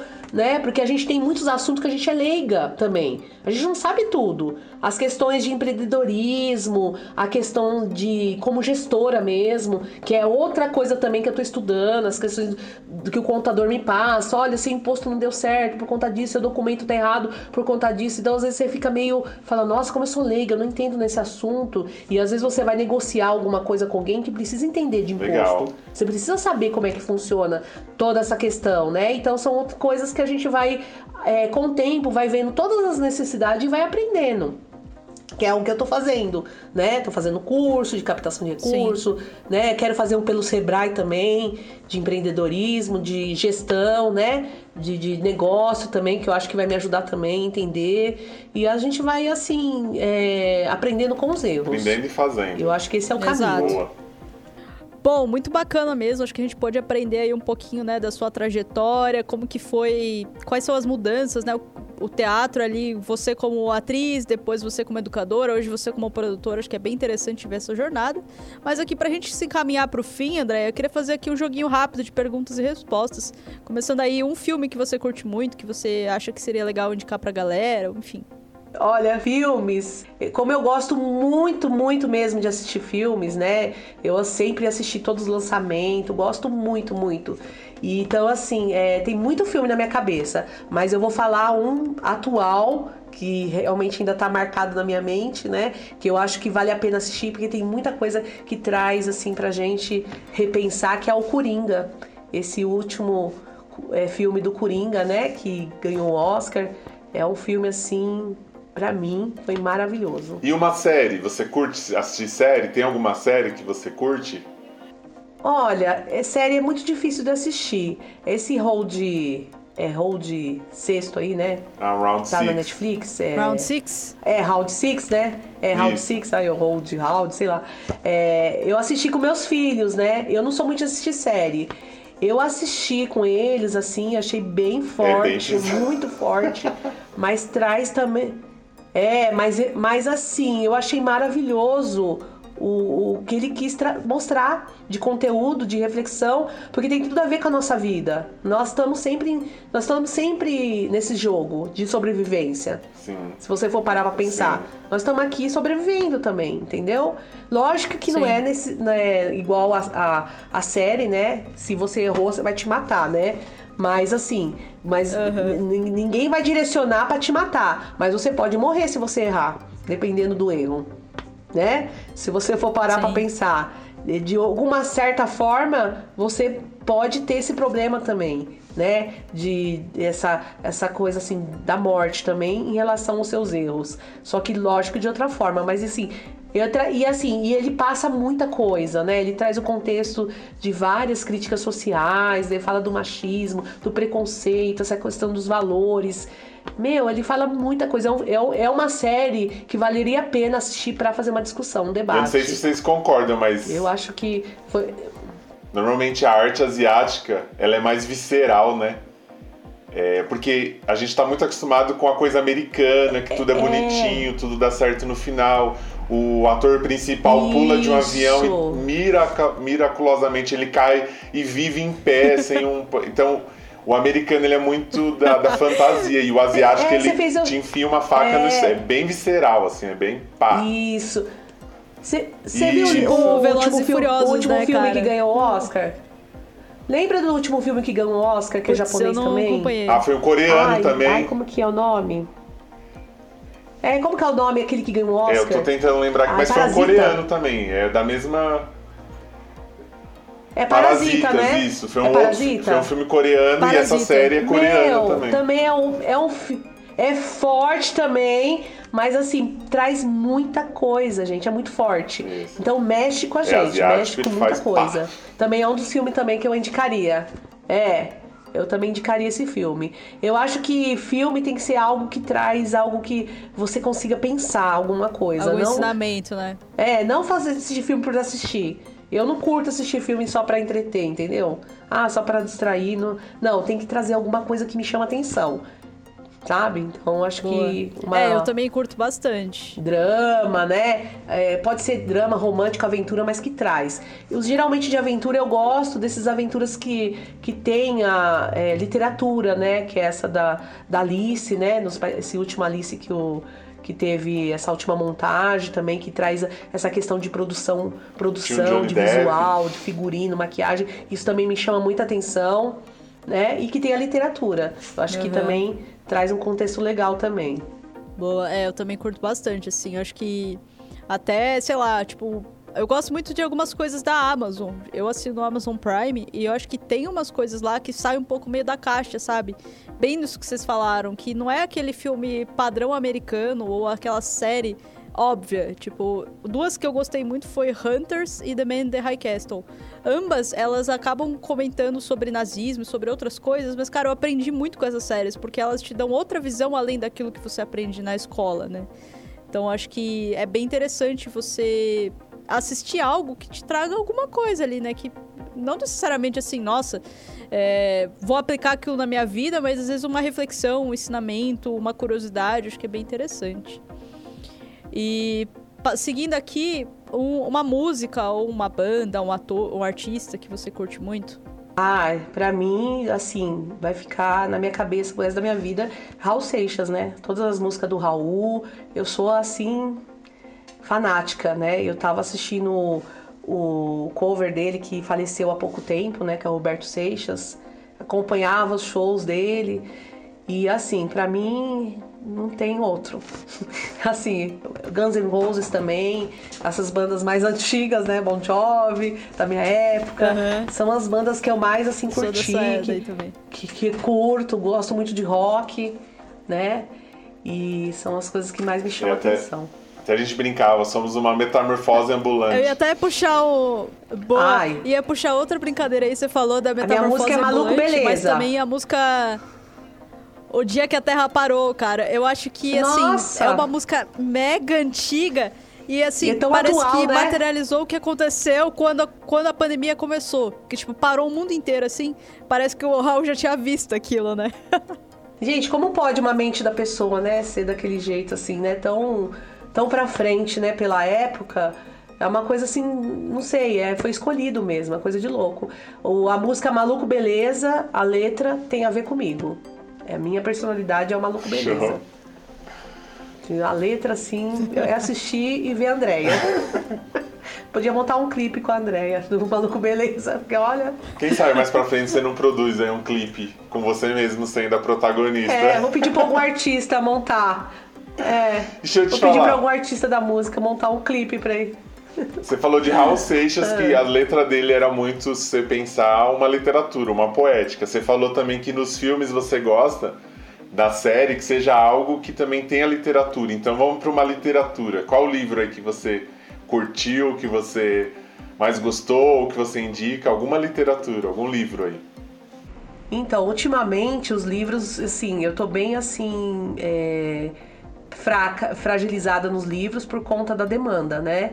Mas assim, eu sempre li de tudo, né? Sempre gostei de Nelson Rodrigues, Legal. Paulo Coelho, né? Gosto de livros espíritas, né? E aí são vários autores, é, José Saramago, né? Gosto assim, é, Dostoiévski, Crime e Castigo, também é uma literatura que eu, né, que eu estudei, curti muito. Então assim, eu sou muito eclética, né? Vocês perceberam, né? uhum. né? Existe um, uhum. é, assim, aquilo é, é, muito relativo, né? Vai de acordo com aquilo que te chama atenção, que te traz alguma coisa, né? Eu, assim, eu amo literatura no geral, né? Literatura brasileira, tudo. Mas tem al algumas leituras, né, que são mais fortes para mim, entendeu? E é uma pena que eu não estou conseguindo me atualizar nas minhas leituras, né? Hoje você só lê projeto e edital. De trabalho está sendo muito grande, né? Como produtora, como... É, ultimamente está sendo assim, é. E assim, e, e, ajudar os filhos a fazer lição de Sim, casa, né? É. Pesquisa. É, tá sendo. Então, assim, produtora, dona de casa, mãe. É, Mulher, tipo, esposa. tudo ao mesmo tempo, né? Então tá sendo bem difícil. Mulher, esposa, é, tá sendo, tá sendo punk, mas estamos aí, fia, na luta. Na luta e na batalha. Boa. Vou fazer uma pergunta aqui que geralmente a gente não faz, mas que eu tô curiosa para saber. Se você tem um ator ou alguma atriz favorito. Ai, é. De brasileiro ou internacional? Pode ser, pode ser brasileiro, pode ser gringo, ou pode ser um brasileiro e um gringo. Olha, é...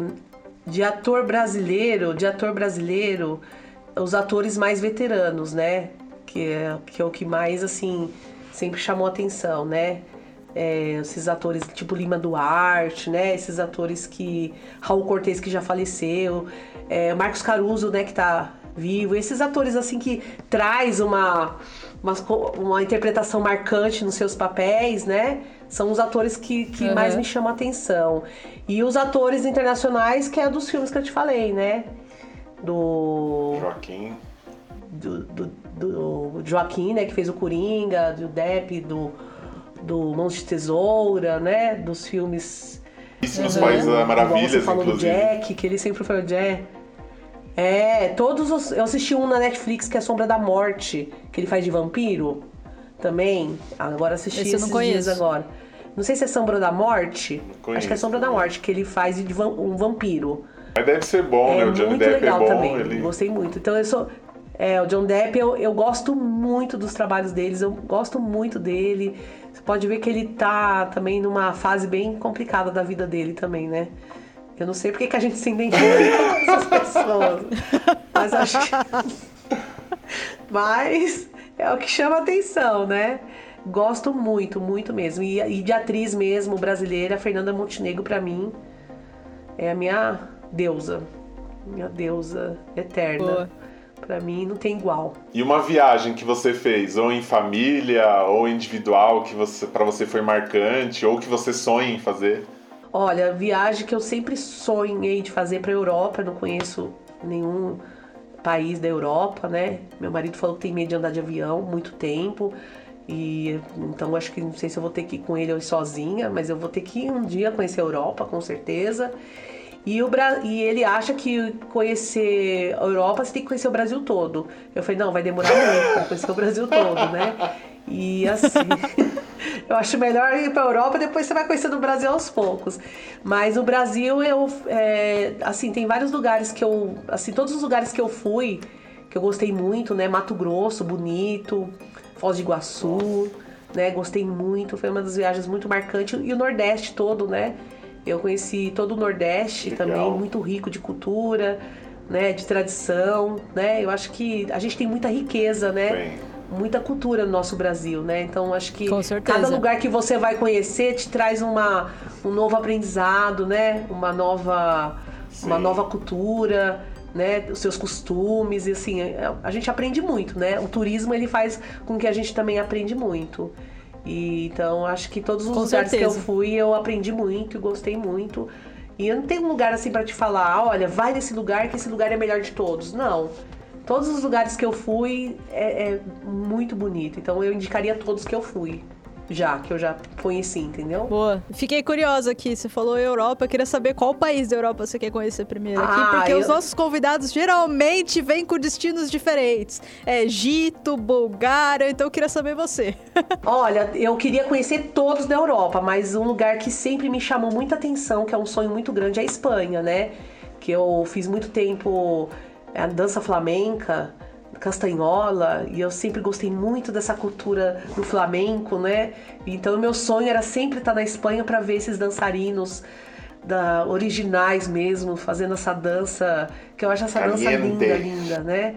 E eu caliente, bonita, sensual, expressiva, né? Então é um país que eu tenho Show. assim de todo, eu quero conhecer todos, mas o que mais que eu não posso perder é a Espanha, né? A Espanha pra mim é o principal.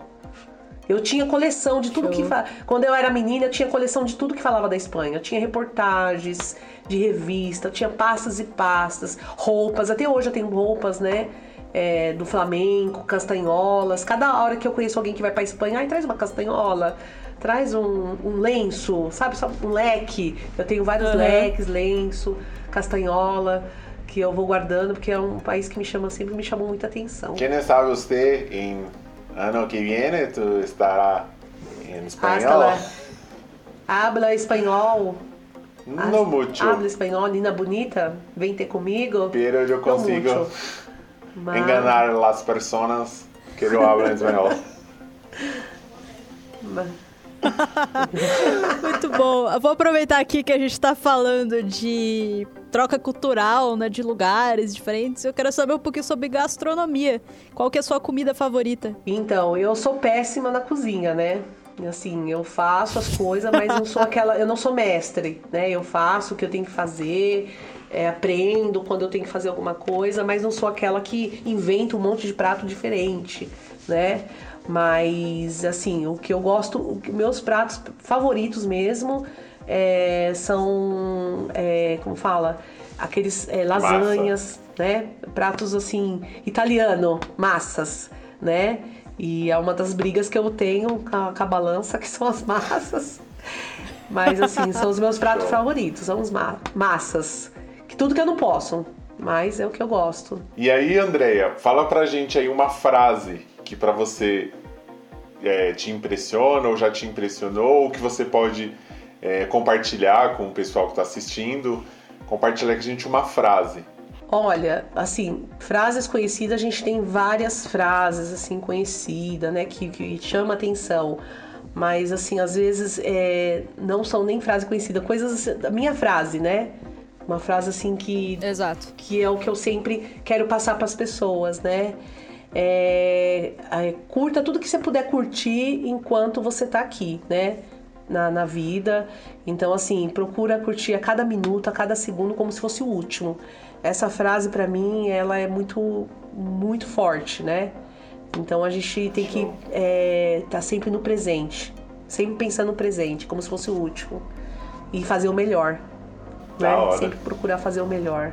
Porque a gente não. Porque daqui a um segundo a gente não sabe o que vai acontecer. É, a gente viu aí, Né? sexta-feira, né, que aconteceu com uma cantora aí, a Marília, num segundo Então. acabou. É, foi, foi muito triste, né? Muito triste, né? Eu, eu, eu, eu não curti as músicas dela, mas assim, mas ela quanto artista, ela era, né? Eu não Sim. vou negar, uma grande artista, né? Uma voz maravilhosa. Vai muito além do gosto musical, palco, né? tudo, é. Nossa, ela é maravilhosa. A né? maior live do YouTube de, todos os palco, tempos, né? É, é, ela segura muito bem, né? Quer dizer, segurava muito bem o seu público, mas letras não me chamavam atenção, mas a Sim. artista, enquanto artista, eu achei sempre ela maravilhosa. Foi uma perca, assim, gente, é muito triste mesmo, muito. Uma pessoa cheia de projeto de vida aí, né? Tava assim no auge Sim. da tua vida, você vê? Um E ela de parecia que curtia a frase que que eu- você falou, né? Ela seguia, né? Ela curtia Com cada momento da certeza. vida dela, porque realmente ela não sabia e curtiu. Com certeza. Sim. Com certeza. Ah, é aquela máxima, né? Acho que é óbvio, mas pra você morrer basta estar vivo, né, cara? Então aproveita certeza. ao máximo tudo que você tem, porque a gente não sabe o dia de amanhã, né? Com Isso não é certeza. questão de ser pessimista, é questão de ser realista, né? Com certeza. A gente tem que aqui tá curtindo tudo que tá acontecendo. Valeu, André, agradeço muito. Até o final aí uma reflexão nos trouxe aí. Contribui com muito a gente da sua história, de um pouquinho aí de como funciona a questão da produção cultural aqui no Brasil, mas principalmente mais em São Paulo. E como que a gente te encontra aí nas redes sociais? É, então, é, as redes sociais Instagram tá como Andréia Pieretti, né? Eu sugiro mais o Instagram do que o Face, né? Eu tô mais focada no, no Instagram e o meu e-mail. Eu... E a produtora? E a produtora. Mas a Andréa Pieretti é o seu pessoal. E o Instagram da produtora? Tá como Pieretti Produções. Legal. Pieretti Produções, tá no meu Instagram. É, meu e-mail pieretteproduções@gmail.com. Todos os dias eu, eu abro e-mail. Se precisar trocar uma informação, né? Tá contribuindo com alguma coisa, estamos aí. E também, se precisar depois, quando tiver o contato, pelo WhatsApp também, né? 984141714. E é isso. Estamos aí. Legal, então se você é artista e você tá ouvindo a gente e tá precisando de um produtor, já entra em contato ali com a Andrea, que provavelmente ela vai poder te ajudar. Com certeza. É isso aí, com certeza. E a gente vai colocar os GCs aqui dos contatos dela, caso você não conseguiu aí copiar enquanto ela falava. A gente vai escrever aqui. E se você não é inscrito no nosso canal, aproveita esse momento aí, se inscreva, ativa o sininho e comenta nesse vídeo, fala um pouco aí do que você também teve de experiência da, do que foi contado ou de o que você gostou, o que você não gostou. Aproveita aí essa ferramenta do YouTube, que são os comentários, e comenta aí, deixa o seu comentário, a sua opinião, que pra gente é muito importante. Boa, e se você tá ouvindo a gente nas plataformas de streaming, não esquece de seguir o nosso podcast lá, assim você não perde nenhum episódio que a gente for, lançando. E também segue a gente nas redes sociais. Você me encontra lá no tanto no Instagram quanto no TikTok como dani.tm. E você, Rick? E você me encontra no Instagram como Ricardo Piton do MKT, ou seja, Ricardo Piton do Marketing, e no TikTok Ricardo Pitondo. Não, eu só queria agradecer, né? Eu quero agradecer por essa oportunidade de estar fazendo essa, essa conversa que eu acho que é extremamente importante, né? Pra gente, como, enquanto produtores, que são a troca, né? Esse nos fortalece para a gente ter essa troca de informações e de conhecimentos, né, com outras pessoas. E eu só tenho a agradecer. Obrigada de todo o coração por vocês terem me convidado. Obrigado, um grande abraço. Imagina, a gente que te agradece aí, foi super papo super bacana aí, deu para aprender bastante, compartilhar algumas reflexões. E se você aí que tá ouvindo, ainda não acompanha a gente, já segue lá a gente nas redes sociais, como eu já falei. Então manda aí sugestões de temas, dicas, feedbacks, convidados que vocês querem ver aqui. Vai ser um prazer responder vocês e a gente vê vocês no próximo episódio.